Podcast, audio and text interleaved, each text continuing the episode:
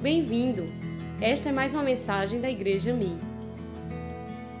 Boa noite, meus amados. Estamos de volta mais uma vez, né? Estamos hoje na terceira semana da nossa série de mensagens celebrando Pentecostes.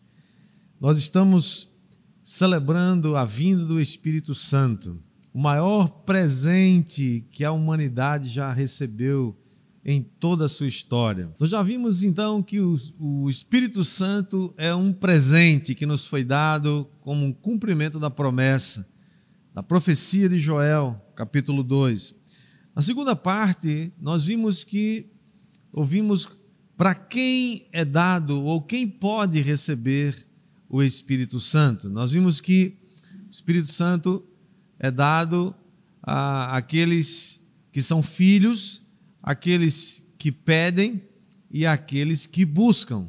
Hoje nós vamos ver o que é que nos impede de ter intimidade com o Espírito Santo. Sim, porque pessoas dizem assim que querem, pessoas dizem que desejam, pessoas dizem que são filhos de Deus, mas não vivem uma vida cheia, plena do Espírito Santo. Elas vivem uma vida sem vitória. Então, será que existem alguns impedimentos, alguns obstáculos que impedem uma vida de intimidade com o Espírito Santo? Eu quero dar para nós hoje quatro, quatro obstáculos que nos impede de ter acesso, de ter intimidade com o Espírito Santo. O primeiro deles é a tolerância ao pecado. Efésios 4:30 o apóstolo Paulo diz: E não entristeçais o Espírito de Deus, no qual fostes selados para o dia da redenção. Quando vivemos num estado de tolerância ao pecado, entristecemos o Espírito Santo. Tem pessoas que conhecem a Cristo, mas continuam vivendo uma vida de iniquidade, uma vida de pecado. Iniquidade é quando você conhece a palavra de Deus, mas não obedece. Iniquidade é uma repetição dos mesmos pecados, consciente de que aquilo é pecado. Então, quando o Espírito Santo se entristece com a gente, ele não se entristece somente com aquilo que a gente chama de pecadão, pecado feio, né? Aliás, não existe pecadão, nem pecadinho, nem pecado feio. Todo pecado é horroroso. Todo pecado é feio. Mas também o Espírito Santo se entristece com piadas sujas, com fofocas, com maledicências. Né? Quando a gente pensa mal de alguém e fala mal de alguém. Né? Pensar mal das pessoas, queridos, mostra muito mais quem nós somos do que aquela pessoa sobre a qual a gente está falando ou está se referindo. Quanto mais você tolera o pecado, quanto mais você deixa que o pecado tome conta, domine você, menos você se torna íntimo do Espírito Santo. Se você deseja de fato ter uma vida, uma amizade profunda com o Espírito Santo, é necessário se arrepender dos seus pecados. É necessário deixar de mão, saber que quando a gente confessa e deixa os nossos pecados, eles são perdoados. Um segundo obstáculo a você e eu não termos uma vida de intimidade com o Espírito Santo, ou uma vida rasa com o Espírito Santo, é a falta de reverência. 1 Tessalonicenses capítulo 5, verso 19, o apóstolo Paulo diz assim: Não apagueis o espírito. A falta de reverência, irmãos, é não perceber o que o Espírito Santo está fazendo, seja na sua vida, seja ao seu redor. E uma das representações do Espírito Santo nas Escrituras Sagradas é que ela é que ele se parece com uma pomba. Quando Jesus foi batizado no Rio Jordão, a Bíblia diz que veio sobre ele o Espírito Santo numa forma corpórea de pomba. A pomba é essa esse animalzinho, essa ave, que é uma ave delicada, sensível, é uma, uma, uma ave calma. Assim é também a atuação do Espírito Santo. Ele é sensível, mas ele não é agressivo. Ele, ele trabalha de uma forma calma, sensível. E a falta de reverência pode ofuscar aquilo que ele está fazendo. Não estou dizendo que o Espírito Santo é chato, ele é sério. É claro que Jesus, quando viveu aqui entre nós, ele era uma pessoa muito séria e muito comprometida com o propósito para o qual ele tinha sido criado e para o qual ele veio. No entanto, eu não creio que Jesus era uma pessoa chata, uma pessoa mal-humorada, uma pessoa sempre muito muito com a cara muito fechada, muito, né, muito compenetrado. Por que, que eu, eu tenho essa desconfiança? Porque a Bíblia diz que as crianças gostavam de vir aonde Jesus estava. As crianças corriam para ele. Teve uma hora que as crianças correram, vieram tantas, e os discípulos começaram a enxotar as crianças, dizendo: não, não chega, vai para lá. E Jesus: não, não, não, não, deixa elas virem. É, do reino dos céus é delas. Você já viu alguma criança é, se aproximar de gente com a cara feia? Elas, elas não são, elas não, as crianças não têm nenhuma cerimônia com essas coisas. Elas são muito autênticas, né? Eu, eu creio então que se elas vinham, elas corriam para Jesus, para os braços de Jesus, é porque Jesus tinha um carisma, Jesus tinha alegria, Jesus era alguém que tinha um senso de humor e assim por diante. Portanto, falta de reverência é também semelhante à falta de temor a Deus. Falta de temor a Deus, irmãos, temor não é medo. Temer a Deus não é ter medo de Deus. Temer a Deus é você ter uma santa reverência a alguém que é todo santo, mas alguém que não é, né, aquela fechado, né? A Bíblia diz que Deus se ri, ri daqueles que, que, que, que zombam deles. Ou seja, Deus é alguém também bem-humorado, mas a falta de reverência é também comparada à falta de temor a Deus. A pergunta é: como é que nós restauramos a reverência? 1 Tessalonicenses 5,16, o apóstolo Paulo diz assim: regozijai-vos sempre. Ou seja, ele está dizendo: se alegre sempre no Senhor. Como é que a gente pode se alegrar no meio de uma pandemia dessa? lockdown, fechamento de tudo, gente perdendo emprego, gente perdendo as empresas fechando, lojas fechando, pessoas adoecendo. Como que a gente pode se alegrar? Irmãos, a alegria não é fruto de uma circunstância. Alegria não é provocada por alguma coisa que você recebe. Alegria é fruto do Espírito. É uma capacitação sobrenatural que a gente pode se alegrar mesmo no meio das tribulações e das lutas, como nós estamos passando agora. Alegrar-se no Senhor. Quando nós nos alegramos no Senhor, nós atraímos a Sua presença. Ele se alegra naqueles que se regozijam nele, apesar das circunstâncias. Portanto, se você quer restaurar a reverência, alegre-se no Senhor. Alegria no Senhor é também um ponto de reverência a Ele. A nossa atitude de oração e ações de graças atrai também o Espírito Santo. Assim como a nossa atitude de rebelião, de murmuração, de reclamação, nos afasta de Deus e afasta o Espírito Santo de nós, da mesma maneira, nossa atitude de oração, de ações de graças, de louvor, de adoração, atrai o Espírito Santo, e quanto mais você confia em Deus, mais ele se aproxima de você. Com confiança, nós nos aproximamos dele e sabemos que confiança e intimidade são duas coisas que sempre vão andar juntas. Você quanto mais você confia em Deus, mais o Espírito Santo se aproxima de você. Também nós devemos prestar atenção naquilo que está que ele, né, que o Espírito Santo está dizendo para mim e para você. prestar atenção, seja através da palavra de Deus, seja através daquela voz lá no íntimo, aquele, aquela voz interior que o Espírito Santo fala com a gente, seja através de pessoas que nos falam, é óbvio que a gente tem que filtrar, né?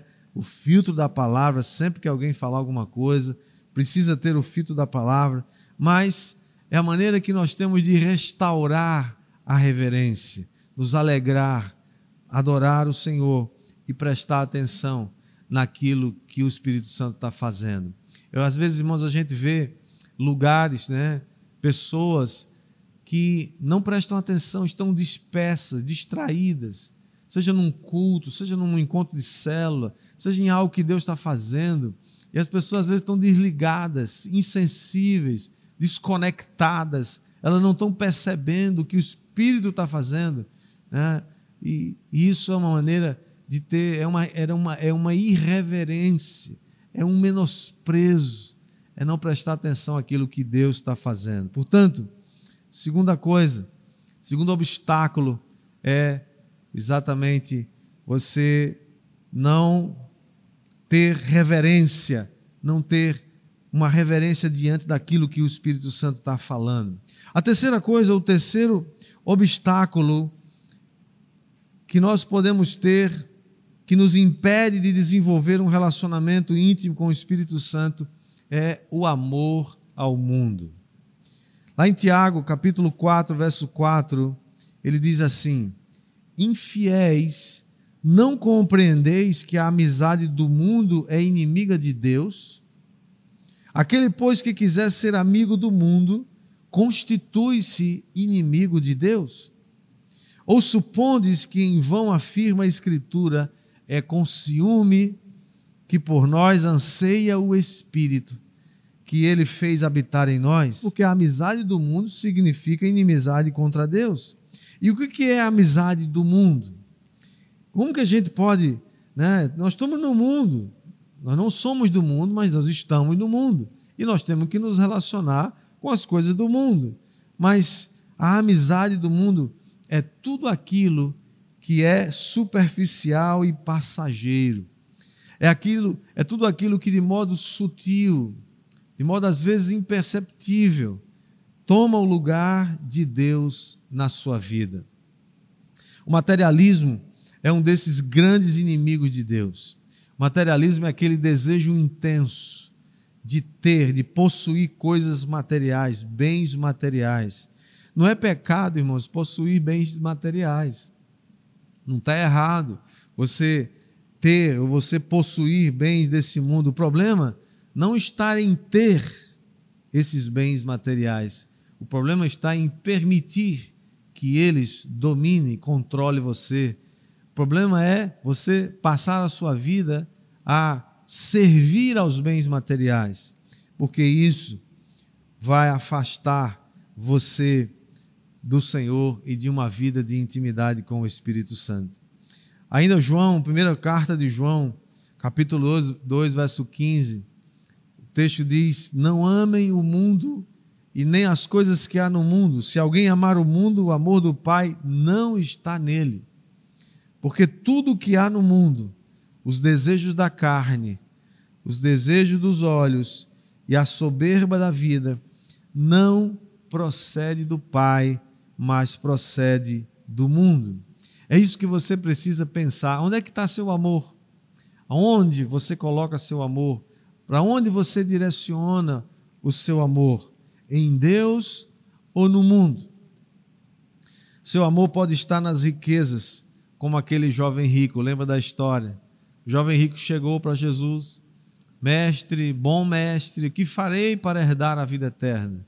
Ele já chega com uma conversa de alguém que né, que está fazendo conta, está fazendo investimento.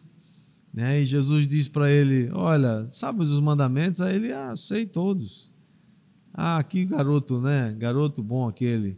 Que garoto é, estudioso, dedicado, disciplinado. Um, um partidão, né? Provavelmente. Mas Jesus olha para ele, texto de, de um dos textos paralelos é, dos, dos, dos evangelhos diz que Jesus olhou para ele, o amou e disse: Só uma coisa te falta. Você tem tudo para ser feliz. Você tem tudo para dar certo. Só tem uma coisa que está faltando. Seu problema é seus bens materiais, as suas propriedades que estão tomando o lugar de Deus na sua vida. E só tem um jeito: quando alguma coisa ou alguém toma o lugar de Deus na nossa vida essa, esse, esse lugar, ou essa pessoa, ou essa coisa tem que ser removida, porque Deus não dá a sua glória a ninguém. Deus não dá o lugar dele para ninguém. Você não pode negociar esse lugar, dar um pedaço, dar 50% desse lugar para Deus e o resto para os bens materiais, para as riquezas. Deus não, não aceita 99%. Ele só aceita se for 100%. Portanto, é um obstáculo. O amor ao mundo é um obstáculo. Seu amor pode estar em muitos outros lugares, não só materialismo, não só bens materiais. Você sabia que seu amor pode estar numa tatuagem? Uma tatuagem que você faz no corpo. Muitas pessoas vêm me perguntar, pastor, o que, é que você acha, né? E uma tatuagem. Eu falei, eu não acho nada, porque, aliás, eu gostei ontem, estava numa, estava vendo uma live do pastor Lucinho, né, o pastor de jovens lá da, da Lagoinha, e, e alguém fez essa pergunta para ele: o que, que o senhor acha de tatuagem? Ele falou: olha, não fazendo em mim, você pode fazer aí, não tem problema. Agora, as pessoas não pensam que um dia vão envelhecer. É aquela pele, né, jovem, esticadinha, cheia de juventude, um dia vai engilhar, vai encolher né? Já imaginou aquela, como se fosse uma, um, um, um foco assim de uma, né, de um vídeo né, que fica embaçado? Vai ser mais ou menos assim. Mas isso não é o problema. O problema é que eu sempre pergunto: qual é a motivação que você quer fazer uma tatuagem? Porque muito raramente a gente vê uma, uma, uma motivação que não seja simplesmente porque a pessoa gosta, porque é legal. Eu, né, tatua uma, uma, uma, uma frase, um nome de alguém, sabe? Eu não estou dizendo que eu sou contra a tatuagem, né? Eu sempre digo: se você já fez a tatuagem, deixa quieto. Se você não fez, não faça. Mas não é pecado fazer tatuagem. No entanto, por que, que você faz? Por que, que você decidiu fazer uma tatuagem? Você está querendo agradar a, a, quem? Talvez a você mesmo. Pode ser que sua, seu amor esteja em alguma pessoa. Então, gente que idolatra a mulher, gente que idolatra o marido, gente que idolatra os filhos e que estão acima. Ai de quem disser alguma coisa, ou ai de quem né, é, insinuar de que há alguma coisa mais importante na vida dela do que os filhos, ou o marido, ou a esposa. Não importa, irmãos, se qualquer coisa ou qualquer pessoa que tomar o lugar de Deus é um, uma coisa que precisa ser removida. É um obstáculo ao, à intimidade com o Espírito Santo, ao desenvolvimento de uma intimidade com o Espírito Santo. Existirão momentos, né, na sua vida em que você vai ter que lutar contra a atração, a cobiça de coisas que têm tomado lugar de prioridade no seu coração. Nessas horas, você precisa, nós precisamos sacrificar aquilo que é valioso, mas que se constitui em amor ao mundo, para ganhar o que é precioso e eterno. Vou repetir: precisamos sacrificar aquilo que é valioso mas que se constitui em amor ao mundo para ganhar o que é precioso e eterno. Quatro obstáculos que nos impede de ter acesso, de ter intimidade com o Espírito Santo é a culpa e a condenação. Pensamentos de culpa, irmãos, e de condenação, eles dizem para nós que nós não merecemos que nós não podemos ter intimidade com o Espírito Santo porque nós estamos culpados, nós somos sujos, somos imundos, somos indignos e que, portanto, nós não podemos ter esse relacionamento com o Espírito Santo. Isso é mentira.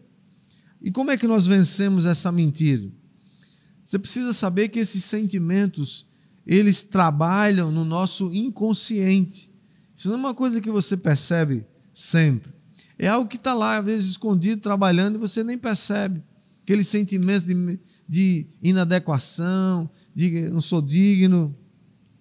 Muitas vezes nós nem percebemos né, que esses sentimentos estão em nós. Mas é o inimigo que trabalha. O inimigo trabalha para que você cultive um sentimento de condenação com o intuito de bloquear sua intimidade com o Espírito Santo.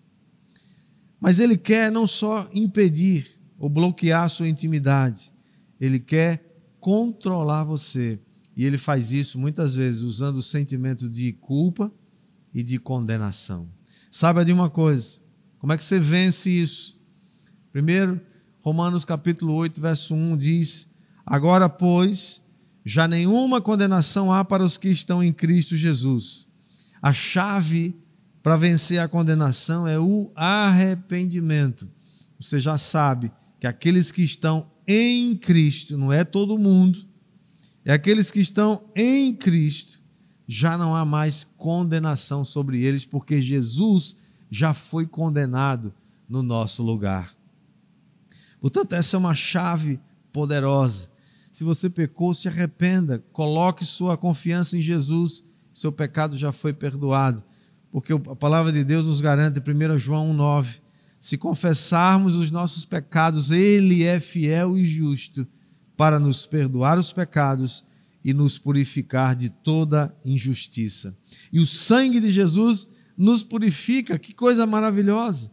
O sangue de Jesus nos purifica de todo pecado, de toda acusação. Portanto, se arrependa do seu pecado, coloque sua confiança em Deus e seja livre da culpa, da condenação. Tiago 4, ainda, verso 6 diz: Antes ele dá maior graça, pelo que diz: Deus resiste aos soberbos, mas dá graça aos humildes. Sujeitai-vos, portanto, a Deus, mas resisti ao diabo e ele fugirá de vós. Depois, irmãos, que Tiago diz que o Espírito sente ciúme de nós, ele está dizendo que como é que nós resolvemos esse problema? Ele está dizendo que em humildade nós devemos nos apropriar da graça, de nos sujeitar a Deus. Nós nos sujeitamos em humilhação e assim, quando nós nos humilhamos e nos sujeitamos a Deus, então agora nós nos habilitamos a resistir a Satanás e ele vai fugir de nós. Sabe qual é o problema? Que às vezes a gente quer resistir a Satanás, mas a gente está cheio de soberba, cheio de orgulho, cheio de vaidade e não se submete à palavra. E aí o diabo não respeita. Para que a gente possa resistir ao diabo e ele vai fugir mesmo, é necessário que a gente se humilhe debaixo da potente mão de Deus. A gente se arrependa dos nossos pecados, se humilhe, submeta-se a Deus, então a gente pode resistir. Terminando, é sua decisão não permitir mais que o inimigo continue afastando você de, daquele relacionamento profundo com o Espírito Santo. Você que decide. O Espírito Santo já quer, Deus já decidiu que quer que você e eu sejamos cheios do Espírito, mas a decisão é minha e é sua. O Espírito Santo deseja mas hoje é o dia, quero declarar sobre a sua vida, que hoje é o dia de você e eu começarmos a viver essa aventura poderosa com o seu melhor amigo, o Espírito Santo. Esse é o desejo de Deus, esse é o desejo do Espírito. Ele quer de verdade se tornar o nosso melhor amigo. As portas dos céus estão abertas, as portas do reino de Deus estão abertas, mas eu preciso entrar por ela. Quero te convidar a entrar para o reino de Deus hoje. Quero te convidar a começar essa caminhada poderosa, essa aventura extraordinária de desenvolver um relacionamento pessoal com o Espírito Santo. Você só precisa pedir. Você só precisa se arrepender dos seus pecados.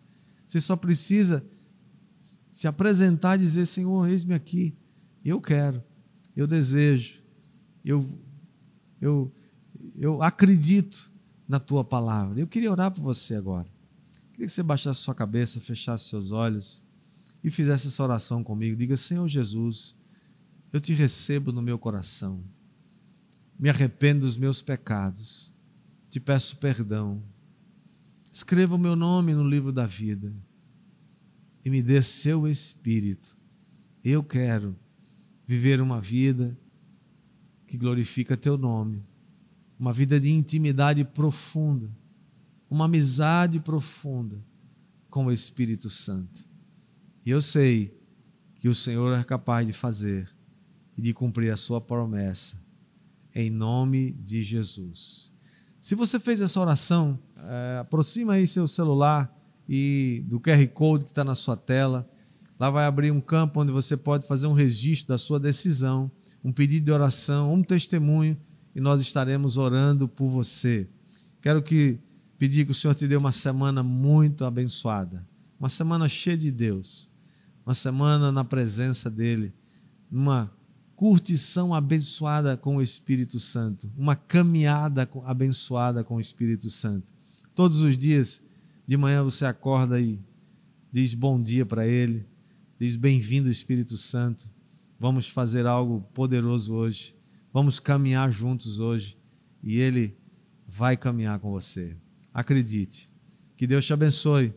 Te dê uma semana cheia da presença, abençoada. Te guarde do mal, te guarde do vírus, te guarde de todo o mal. Que o Senhor acampe anjos ao teu redor e tenha misericórdia de você te dando a paz, sabedoria, em nome de Jesus. Recebam todos a bênção dos apóstolos. Pai, obrigado, Senhor, pela vida de cada um que nos ouviu hoje. Que a tua palavra encontre corações sedentos, famintos. Que a tua palavra caia como um orvalho, Senhor, sobre a vida de cada um. E que a tua graça, graça salvadora de Jesus, o amor de Deus, o nosso Pai celestial, a comunhão e as consolações do Espírito Santo sejam sobre todos nós, hoje e para todos sempre. Amém e amém.